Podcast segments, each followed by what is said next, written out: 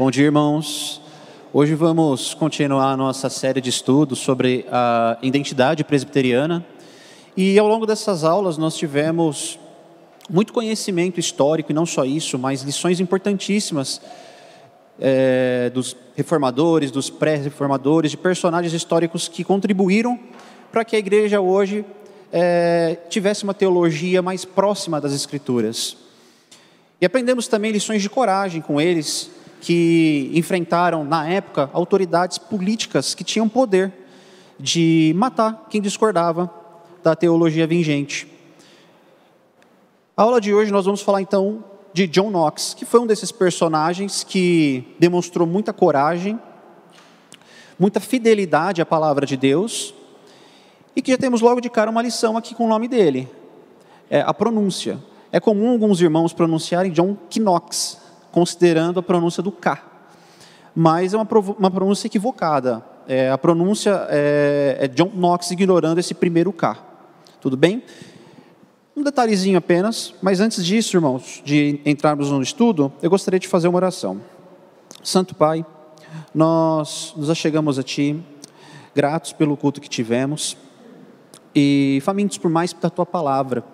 Pedimos, Senhor, que esteja conosco nesse estudo, nos dando a atenção, nos dando, Deus, o entendimento, que por meio do exemplo de John Knox, tenhamos a nossa fé fortalecida, Pai. É o que te pedimos em nome de Jesus Cristo. Amém. Irmãos, eu separei essa frase que diz muito, é um versículo bíblico que diz muito sobre o nosso personagem.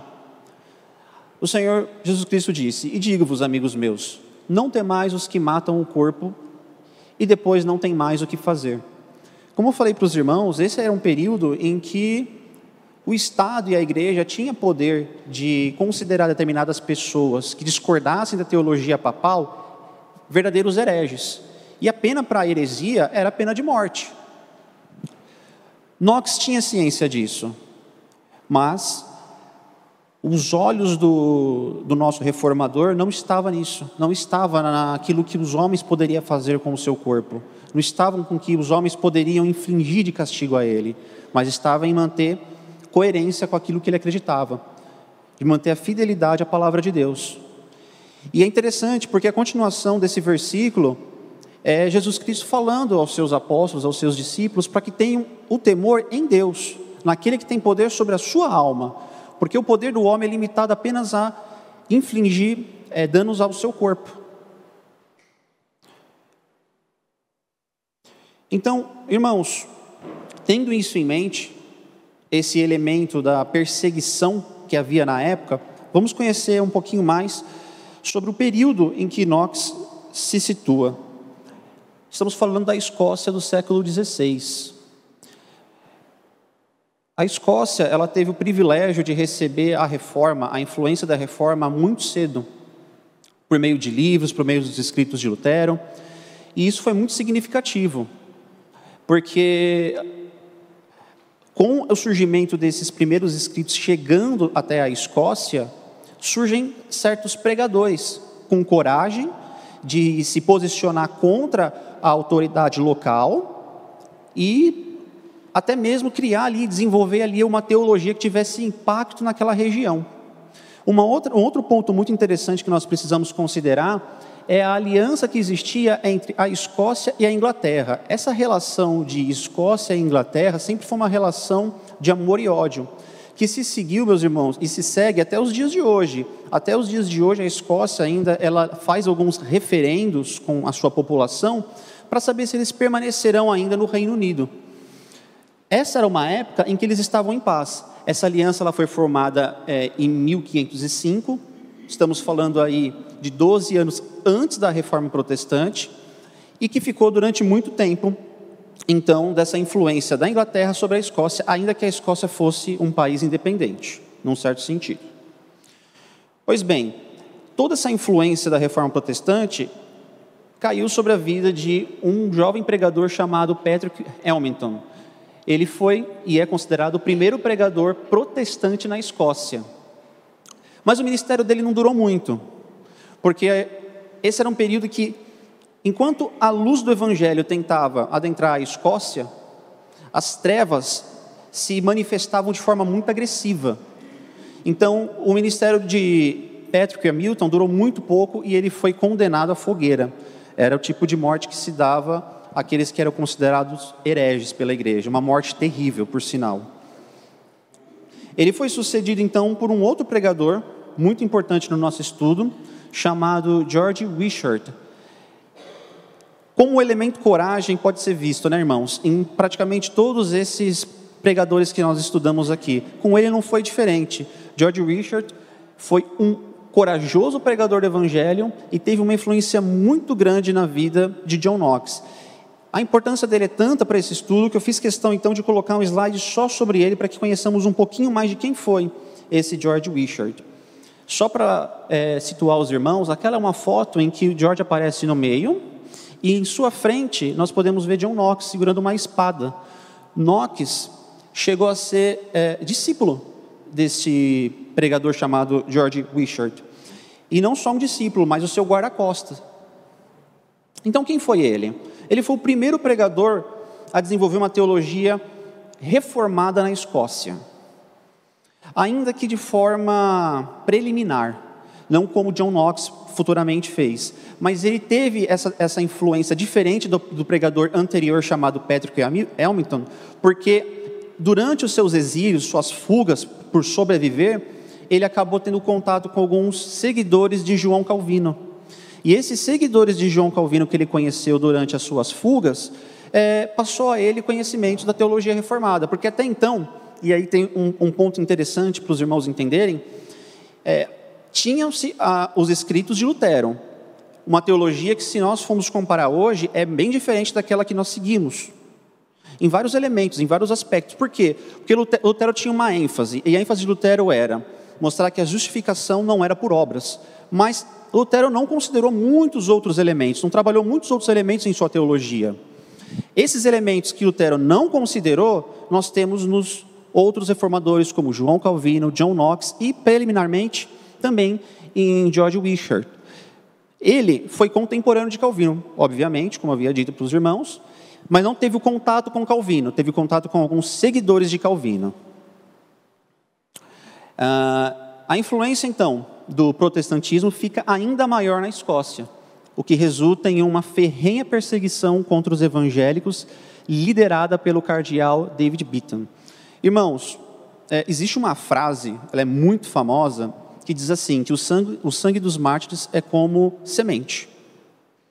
Então, morre um mártir cristão, nascem outros tantos. E foi o que aconteceu. Então, com a morte de Pedro, que começa a surgir na Escócia um movimento muito forte protestante, liderado por ele, por David Wishart, eh, George Wishart. É, só que existe, como disse para os irmãos, uma reação por parte das trevas, por parte da igreja que naquela época tinha um controle político na região. E essa ação de resposta foi liderada por esse cardeal chamado David Beaton. Ele era tão cruel que conta-se que certa vez ele mandou prender e enforcar quatro homens que não consideraram, que não guardaram ali, é, não observaram a quaresma e nem oraram aos santos. Então ele sentenciou esses quatro homens à forca e não só isso, não satisfeito em apenas na morte desses quatro homens, ele foi atrás das esposas e ele notou que tinham duas esposas grávidas que na hora do parto invocaram o nome de Jesus e não o de Maria, e também mandou prender elas. Só para os irmãos terem uma noção da maldade desse cardeal e do quão sanguinário ele era. Então, temos aqui um, um, um vamos dizer assim, um vilão é, nessa nossa história. E o nome dele, David Beaton. Que se opõe ferrenhamente a Wishart, que infelizmente é morto na fogueira por é, pregar, entre aspas, heresia. Essa oposição do cardeal com o pregador de, é, George Wishart, ela foi muito ferrenha. Inclusive, é um dos motivos de Knox segurar uma espada nessa foto. Knox, como guarda-costa, entendia que a vida do, do seu mentor corria perigo. Então, o acompanhava com essa espada constantemente, a fim de protegê-lo, porque foram várias as tentativas do cardeal de conseguir a morte do Wishart. Pois bem, finalmente ele tem êxito, Wishart ele é, ele é morto, condenado à fogueira, e isso causa uma revolta muito grande. Porque, como eu falei para os irmãos, era um período em que o protestantismo estava muito forte já na Escócia. E os seguidores de Wishart, eles então pensam, nós precisamos nos vingar. E há uma vingança, há uma retaliação, há uma resposta por parte desses seguidores. Vale um parênteses, Knox não participou do assassinato do é, cardeal Beaton, porque não sabemos ao certo, mas fato é, ele também não discordou. Ele também não rechaçou seus amigos. Vamos saber um pouquinho melhor das consequências é, desse incidente mais para frente no estudo mas que vale ressaltar isso. Ele entendia que aquilo era o justo juízo de Deus sobre a vida desse cardeal, porém ele não participou, ele não teve a mão ativa como seus colegas, ok? Uma pergunta que pode surgir é: então quem governava a Escócia nesse período? Aqui tem a foto de uma das, das que governou a Escócia, mas o pai dela foi um daqueles contemporâneos de Patrick, chamado de Tiago V. Tiago V sempre teve uma relação muito forte com a França. E, irmãos, uma coisa que, quando nós estudamos a história da igreja, percebemos é que a França sempre foi um país muito conservador no sentido católico, muito apegada ao catolicismo e fechada às, à, à reforma protestante. Então, havia muitas famílias poderosas católicas na França. E esse rei se envolve com uma família poderosa católica francesa. No caso, ele tem um primeiro casamento com uma família muito poderosa da França, sua primeira esposa morre, e no fruto do seu segundo casamento nasce a futura rainha da Escócia chamada de Maria Stuart, quem leva a foto ali ao lado, que nasce no dia da morte desse rei. Então, a rainha nasce, vamos dizer assim, a filha, né, a princesa nasce, o pai dela morre.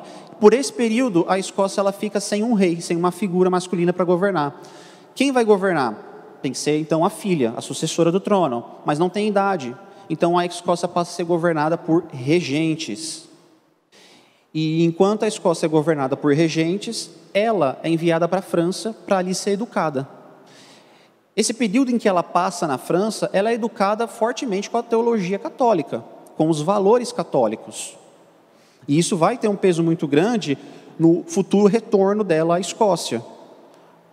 Então, lá na França, ela conhece o rei Francisco II, mas esse casamento que ela teve com o rei Francisco é um casamento, foi um casamento muito breve, não durou muito tempo. Com a morte do rei Francisco, ela então decide voltar para a Escócia para reivindicar o trono e restaurar a força do catolicismo.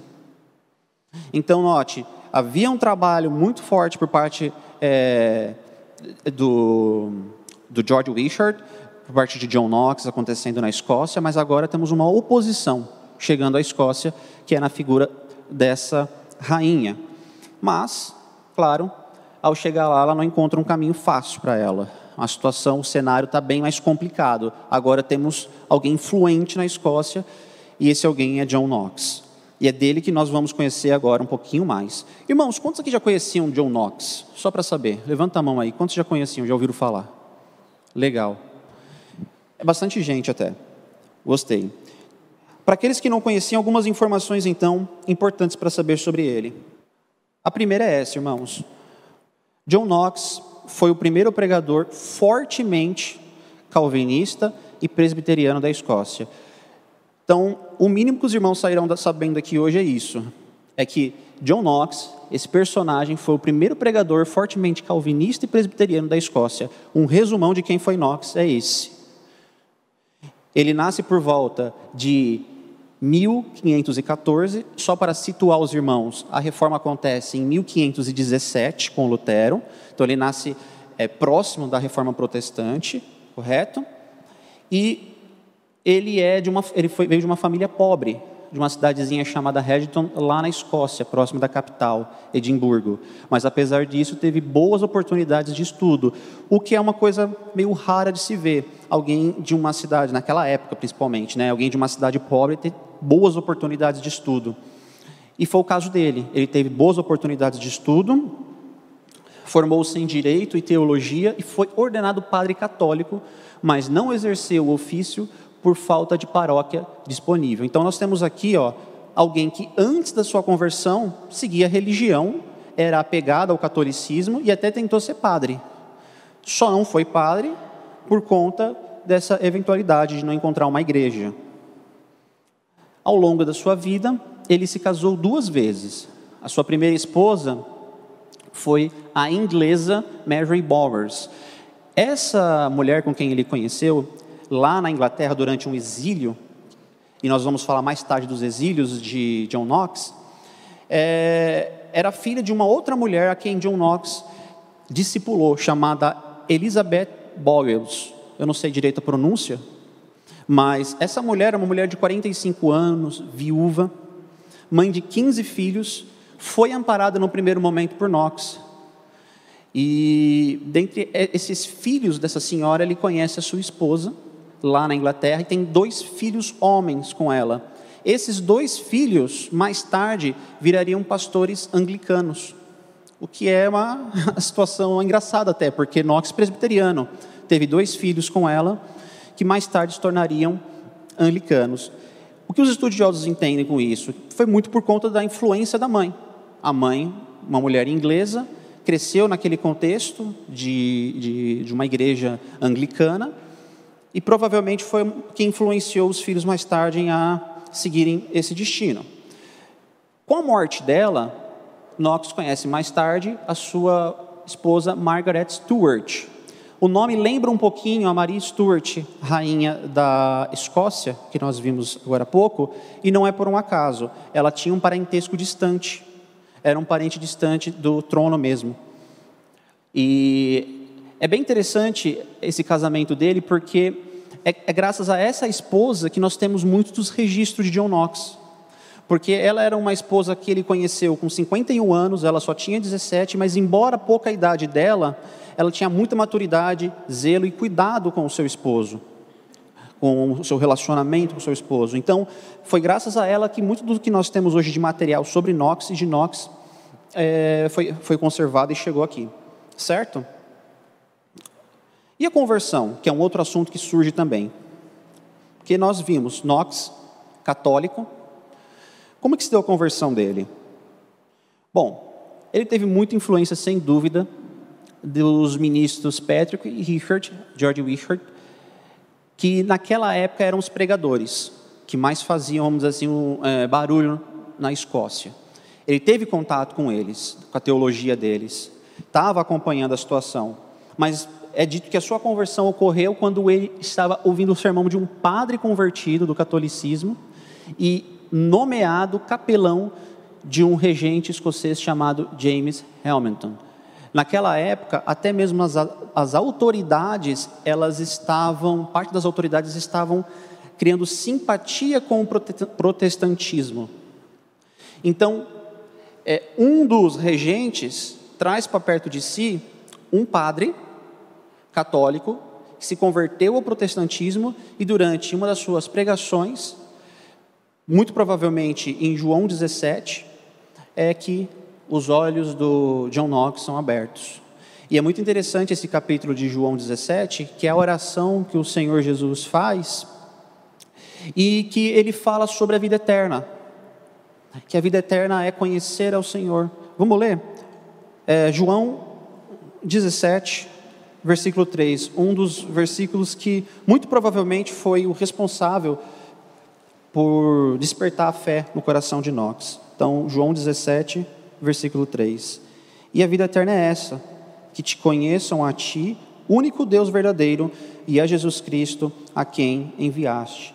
Irmãos, lembre-se, uma das perguntas chaves da reforma era essa: a vida eterna. Como o homem é salvo? O homem é salvo por meio das obras? O homem é salvo por meio de penitência? Por meio de sacrifícios que ele possa eventualmente fazer? Não. Quando Knox tem contato com isso, ele percebe que a salvação não está nisso, a vida eterna não está nisso, não está em você é, acumular obras, pontos aqui nessa terra, mas em conhecer a Deus, pela palavra dele, pela fé. Certo? Então, como lemos agora, foi João 17, um dos capítulos que mais despertaram uh, a fé em Knox. Após sua conversão, Knox passa a seguir George Wishart como seu guarda-costas. Ele tem apenas um ano de, vamos dizer assim, discipulado com George, porque é o ano em que George irá morrer. É esse, nesse último ano de vida que John Knox passa a seguir ele, lá na Escócia. A prisão. Knox também foi preso, como a maioria dos personagens que estudamos atrás, raros, salvo raras exceções. Knox ele foi preso, perseguido muito, mas a prisão dele não é, just, é pelo que a maioria das pessoas imaginam, né? Ele é preso naquele acontecimento que vimos dos amigos que assassinaram o cardeal. Então aconteceu aquele assassinato do cardeal. Knox não participou do assassinato, mas foi como eu falei para os irmãos. Knox entendeu que aquilo foi o justo castigo de Deus. Então o que, que Knox faz? Ele se junta agora a esses que assassinaram o cardeal naquela catedral onde eles estavam presos. E eles acreditavam que o socorro viria do rei inglês, que naquela época era um rei que se simpatizava com o protestantismo, chamado Henrique VIII. Eles achavam que o socorro viria dele. Então eles ficaram todos presos ali, achando, uma hora a Inglaterra vai intervir e nós não seremos punidos por esse crime que cometemos. O apoio de Knox ali era moral com seus amigos, apenas isso. O que acontece é que o socorro não chegou. Quem vai ao encontro deles não são os ingleses, mas são os franceses. E os franceses vão e prendem a todos. Eles se rendem, são presos, e Knox passa então 19 meses obrigado a trabalhar nas galés como escravo. As galés eram essa essa foto ilustra muito bem. Era essa situação em que o escravo ele tinha que remar para o navio, para o barco poder seguir o seu trajeto. E era um trabalho muito exaustivo, era um trabalho que as condições eram péssimas, se alimentavam mal, eram maltratados, dormiam pouco, e isso acarretou sérios problemas de saúde que acompanharam Knox até o final da vida dele. Bom, mas ele foi solto após 19 meses, e sobre a sua soltura, conta-se que ela se deu por interferência inglesa. O pai, Henrique VIII, não interferiu, mas o filho, Eduardo VI, provavelmente interferiu. Aqui é um dado impreciso, mas é o que a maioria dos estudiosos entendem, que ele foi solto só por conta dessa interferência do rei Eduardo VI, que era um rei muito simpatizante com os ideais protestantes, com a fé protestante.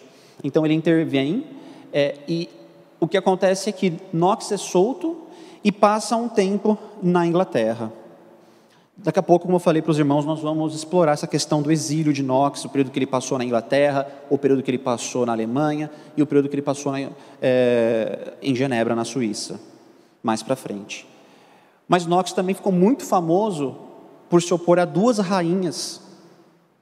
Duas rainhas que estão nos livros de história como rainhas importantes no seu tempo e que tiveram em Knox a figura de um opositor. A primeira delas, nós já vimos, foi Maria Stuart. Ele se opôs duramente a ela, haja vista o retorno dela para a Escócia ter desencadeado agora uma força ao catolicismo. O catolicismo que estava enfrentando dificuldades na Escócia, com ela ganha um gás. Pelo menos era a intenção dela dar esse gás ao catolicismo. E essa Maria Stuart, então, ela conta-se, né? Se reunia bastante com Knox a fim de tentar persuadir ele, a fim de tentar ali alguma aliança, de certa forma até corrompê-lo, mas as respostas de Knox eram muito duras a ela. E aí o que conta é que durante uma dessas entrevistas ela teve que se retirar para chorar compulsivamente e teve ali um, um momento de tamanho estresse com Knox que é, não sei como que Knox saiu dali vivo. O ponto é que ela passou a ter muita raiva de Knox Inox perseguia mesmo é, com seus escritos, perseguia é, com as suas declarações, todas as ações dela que eram muito controversas. Ela não tinha muito apoio da região. Isso porque ela teve o primeiro casamento com aquele rei, como eu disse para os irmãos, francês. Com a morte daquele rei, ela se une com um primo dela, francês, que posteriormente é morto muito supostamente por um complô feito por ela e um dos seus ministros. Então, isso pegou mal, repercutiu e fez com que ela perdesse prestígio na Escócia. Knox se aproveitava também dessa situação para mostrar o pecado, apontar o pecado, chamar o arrependimento e se colocar como uma figura de oposição. Certo, essa foi a primeira rainha. A segunda foi a rainha britânica.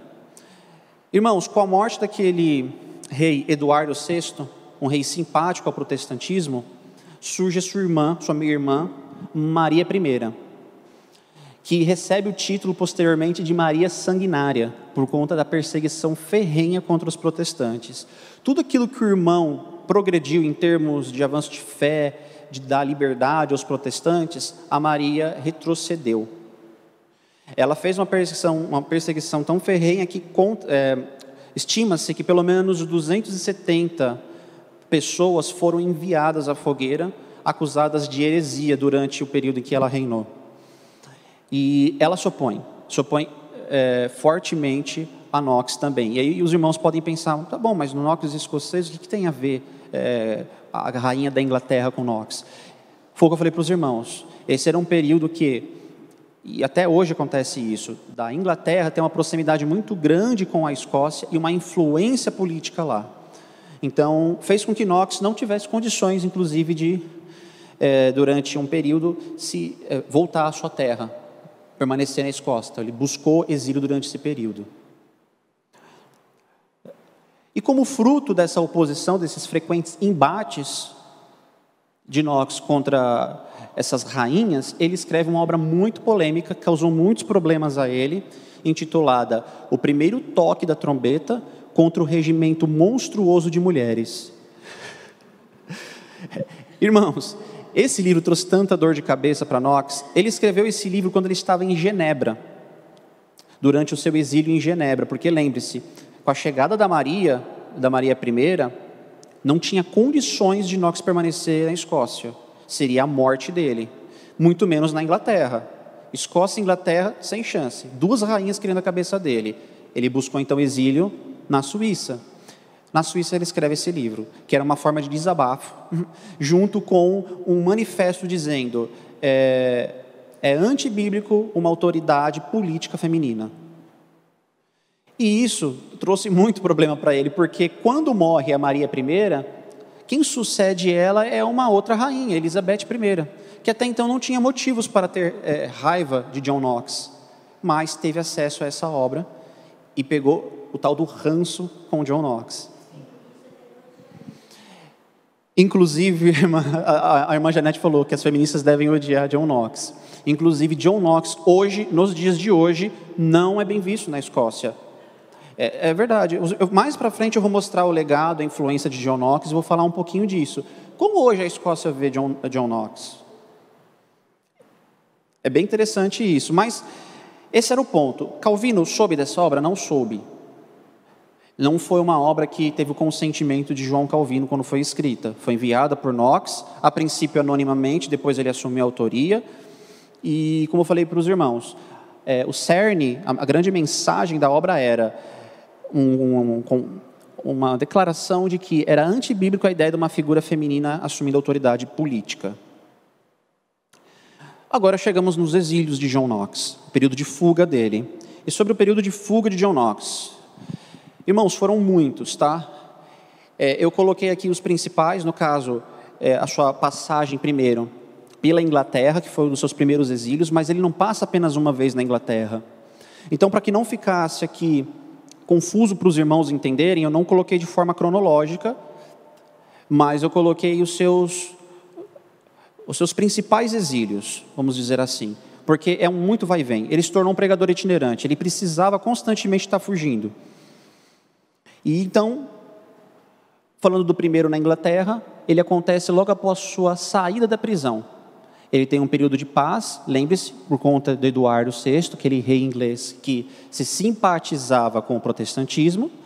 E desse rei, ele ganha tanta proximidade que ele chega a receber dois convites para assumir duas importantes igrejas da Inglaterra. Então ele receberia ali uma posição de prestígio e de conforto, mas ele recusa, porque essa não era a intenção dele. Mas ele colabora bastante também com relação à, à teologia na Inglaterra. Ele chega a propor, a propor inclusive, propor, não, a revisar um livro famoso da igreja anglicana chamado Livro de Oração Comum. Então ele tem participação até mesmo na revisão de documentos importantes da igreja protestante na Inglaterra. Mas lá também não foi fácil para ele. Knox sempre foi um, um ele, ele, foi um, um pregador muito passional, de emoções muito fortes. Ele não conseguia estar diante de algo que ele discordava de boca fechada. Ele precisava falar. E lá não foi diferente. Entre os bispos ingleses existia um que defendia que para que a ceia fosse recebida era necessário que fosse recebida de joelhos. Knox não via base bíblica para isso, para aderir a esse costume. Então ele tem embates com os irmãos, embates ferrenhos que fazem com que ele abandone então a Inglaterra, saia da Inglaterra. Esse foi um dos motivos, não foi o único. Ele também percebia que é, com a morte do rei Eduardo VI, o futuro na Inglaterra não era promissor, porque com a morte dele entraria uma ferrenha católica, que já era conhecida, a Maria I. Então, a soma desses elementos fez com que Knox não permanecesse muito tempo na Inglaterra. Ele tem uma passagem, então, para a Alemanha. Na Alemanha existia uma igreja de refugiados, irmãos, uma igreja de língua inglesa. Então, ele nessa igreja de língua inglesa também arruma problema com os irmãos. Era uma igreja que reunia pessoas de todo o mundo, que compartilhavam da fé protestante e que, por conta disso, precisaram abandonar a sua pátria. Chegando na Alemanha, então, o que, que ele fez? Novamente, teve problemas com os irmãos, entrou em embates com, os, com as autoridades eclesiásticas locais, porque ele discordava da forma de governo. Aqui já entra a influência que ele teve de Calvino, porque, como eu falei para os irmãos, não está em ordem cronológica, mas entre Inglaterra e Alemanha, ele teve uma pequena passagem em Genebra. As idas de Genebra para ele foram, acho que se não me engano, duas, de ir e voltar para Genebra, assim como a Alemanha, de ir e voltar para a Alemanha. Mas com relação à Alemanha, ele não durou muito, porque ele estava discordando da forma de governo, da liturgia do culto. E aí o que, que, que acontece? Não satisfeito em apenas discordar em debates, ele escreve um livro, que é esse livro de ordem comum, quando ele escreve, o resultado não é outro senão a expulsão. Daqui ele é expulso.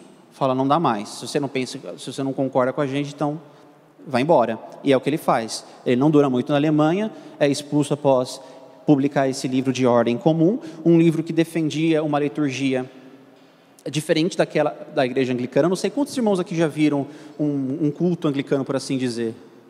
É muito parecido com o católico. Tem muitos elementos semelhantes ali com o católico.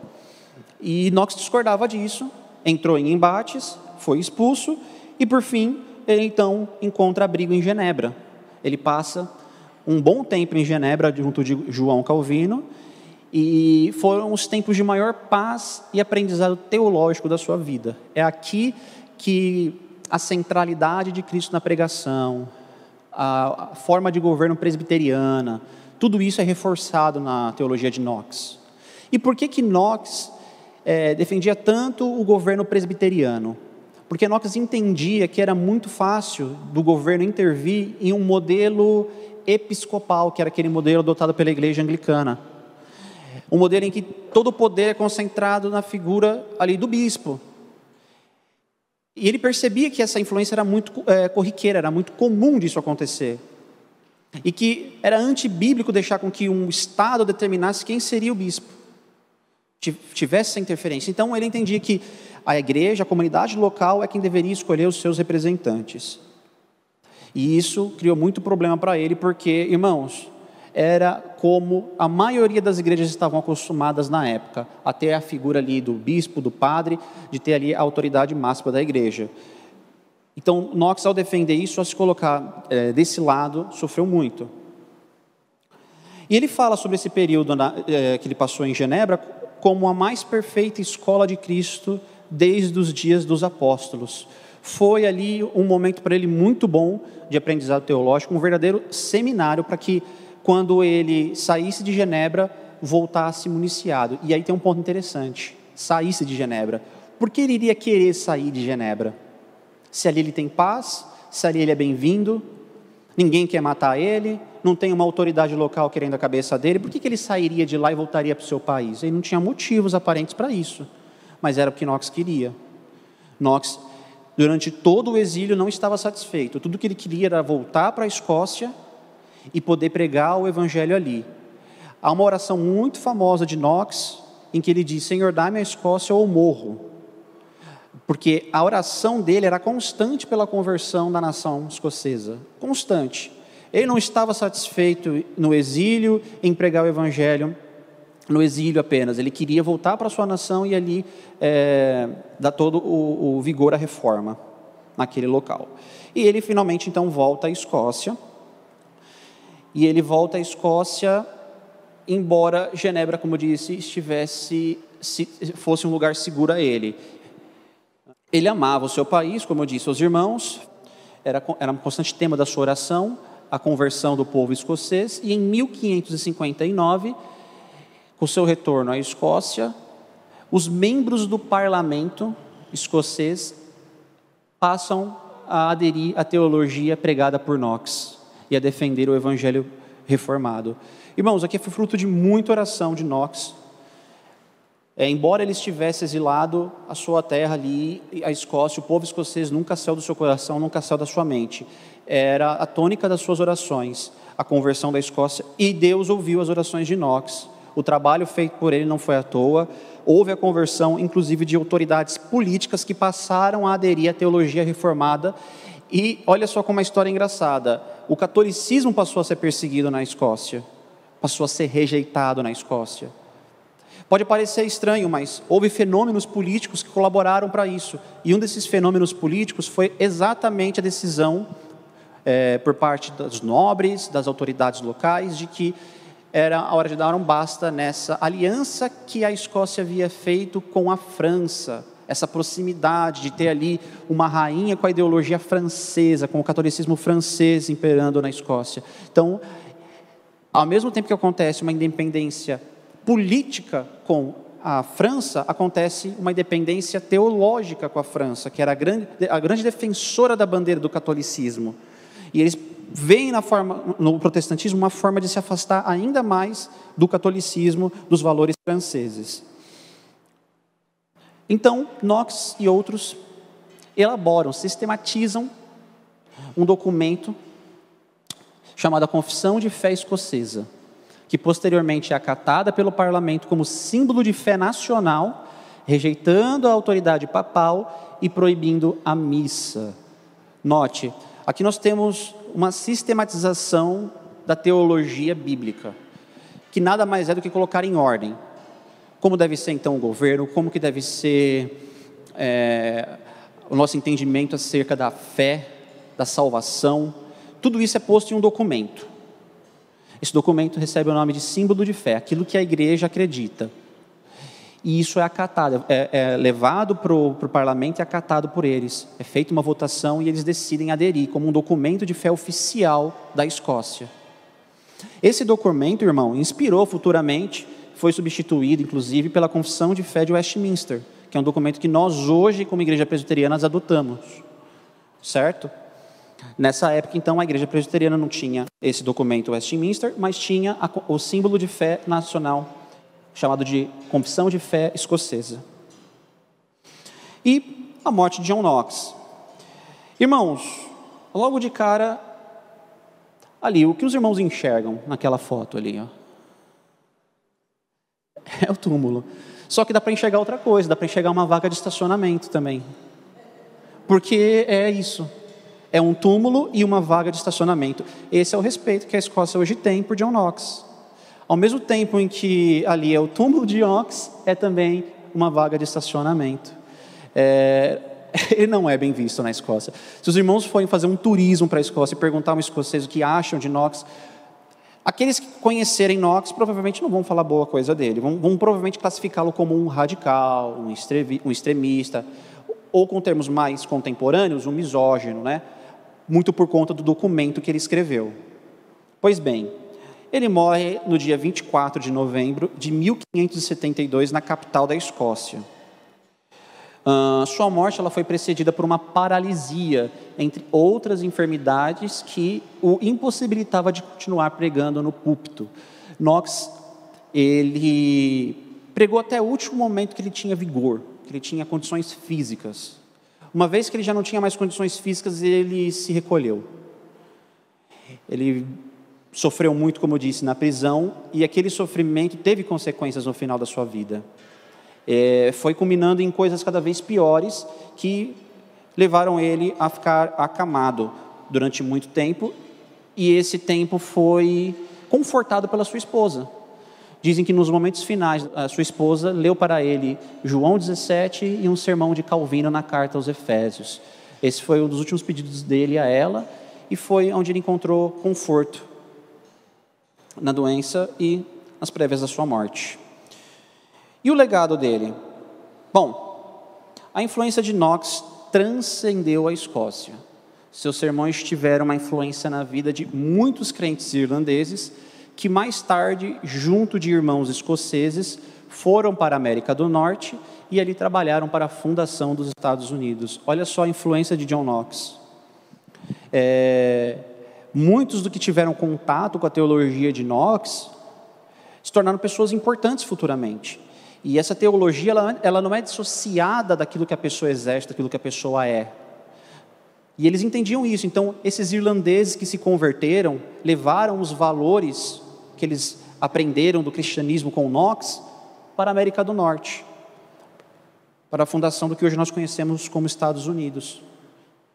São conhecidos como um dos pais fundadores dos Estados Unidos, parte desses irlandeses e escoceses que tiveram contato com a teologia de Knox.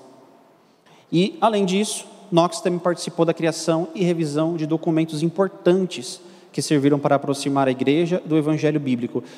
Knox, além daqueles que eu já citei, livro de oração comum, que ele participou da revisão, livro de ordem comum, ele também elaborou outros documentos importantes. Um deles foi o livro de disciplinas. É, livros que, em tese, incentivavam, diziam que nós deveríamos é, incentivar a educação, a criação de escolas ao lado de igrejas, algo que nós vemos hoje acontecer com o presbiterianismo. A própria igreja presbiteriana incentiva isso, o investimento na educação, que as pessoas sejam alfabetizadas, que as pessoas leiam. É, tem uma Mackenzie que é uma prova disso, que foi plantada junto com a igreja presbiteriana do Brasil. Inox, então, nesses documentos tinha tanto a defesa do modelo presbiteriano, ou seja, um modelo que não concentrava o poder em cima de uma única pessoa, mas também um modelo de liturgia, um modelo de, é, de educação para as pessoas, tudo isso foi defendido em seus documentos, documentos importantes que serviram de base no futuro, tanto para a criação de outros documentos, como eu falei para os irmãos, Confissão de Fé de Westminster, como também para condutas de muitas igrejas. Por fim, a influência da igreja presbiteriana da Escócia repercutiu por todo o mundo, resultando na plantação de igrejas presbiterianas em diversos países. Irmãos, é, ao longo desses estudos, nós vimos personagens que, num primeiro momento, a gente pensa: o que ele tem a ver com a igreja presbiteriana? E tiveram ali, sim, a sua influência histórica para o progresso é, da, da doutrina bíblica, mas esse está muito mais diretamente ligado a nós presbiterianos. Ele e Calvino são é, personagens históricos muito conectados com a igreja presbiteriana do Brasil. Por quê? Porque foi a influência dessa igreja presbiteriana que repercutiu, na que repercutiu em igrejas presbiterianas nos Estados Unidos, que mais tarde vieram a ser igrejas presbiterianas no Brasil. Note como a influência desse homem na história teve desdobramentos incríveis. E, irmão, só para é, situá-los em relação àquela imagem, eu peguei uma imagem sobre os pais, uma ilustração, né, dos pais fundadores dos Estados Unidos. É isso, irmãos. Basicamente é isso que eu tenho para apresentar sobre John Knox. Alguma dúvida? Interessante a, a vida de oração de John Knox, né? Conta-se que, eu acho que foi a Maria Sanguinária que disse: Eu temo mais as orações de John Knox do que um exército de 10 mil homens. Sim, é verdade. Ela diz isso. Como eu falei para os irmãos, Knox teve alguns encontros com ela. Então ela conhecia Knox pessoalmente. Diferente de outras rainhas que só conheceram ele pelos escritos, ela conheceu pessoalmente. E ela via que ele era um homem firme, ele não tinha o temor ao outro homem, aquele temor de se acovardar, de se omitir. Ele se posicionava, então ela, ela percebia que Knox era alguém bem diferenciado. É verdade, irmã. É, a, a, irmã ela falou mais ou menos o seguinte aqui, né, sobre nesse slide aqui, nós percebemos a influência na construção civilizacional dos Estados Unidos, por exemplo, né? E irmãos, os Estados Unidos já foi muito mais protestante do que é hoje, assim como a Escócia e a Europa. É triste ver o que aconteceu nas igrejas europeias, o que aconteceu nas igrejas americanas, do liberalismo teológico adentrar e, por conseguinte, o secularismo. Só para que os irmãos entendam, quando nós falamos de liberalismo teológico, é aquela forma de fazer teologia que você relativiza certas verdades. Você diz, isso é limitado àquele tempo. Os milagres de Jesus não necessariamente foram milagres. A ressurreição, não necessariamente Jesus tinha morrido, mas apenas ficou ferido com os, os açoites e tudo mais, com a crucificação. Então eles relativizam. Isso tudo criou desdobramentos que mais tarde resultaram no ateísmo. E infelizmente hoje na Europa é isso que reina. As poucas igrejas que ainda existem, que não se tornaram um museu, elas são igrejas que estão ali ligadas a causas LGBT, feministas, abortistas, todas essas causas seculares. Entenderam, irmãos? Então é muito triste ver o que acontece hoje. Mais alguma contribuição? Pergunta? Sendo assim, irmãos, eu vou encerrar a aula com oração, pedir para o pastor fazer uma oração para nós. Pai Santo, Deus bendito, nós te louvamos pelos teus poderosos atos no decorrer da história. Te louvamos, Pai, porque dentro da tua providência o Senhor fez com que homens se levantarem, se levantassem no tempo determinado pelo Senhor para levantarem a tua palavra com fidelidade, sem temor a homens, para confrontarem pecados de autoridades públicas, civis, religiosas. E assim, Pai, o Senhor usou estes homens para que a igreja saísse das trevas espirituais e retornasse às Escrituras sagradas. Te louvamos por isso, te louvamos porque somos herdeiros deste legado, nós, evangélicos aqui no Brasil, ó Pai, somos herdeiros da reforma protestante. Te louvamos porque o Senhor usou estes homens, abrindo campos para que nós pudéssemos hoje ter uma igreja em que nós podemos adorar o Teu nome, voltados à Tua santa palavra. Dá-nos igual ousadia e coragem, a fim de que os erros deste século sejam também confrontados por nós, seja por nossas palavras ou pelo uso que temos das tecnologias, Pai, que possamos anunciar a Tua palavra verdadeira aos quatro cantos, para que as pessoas possam se voltar à tua escritura e serem libertos, Pai, de legalismo, de doutrina dos homens, de enganos que têm sido propagados por meio da religião.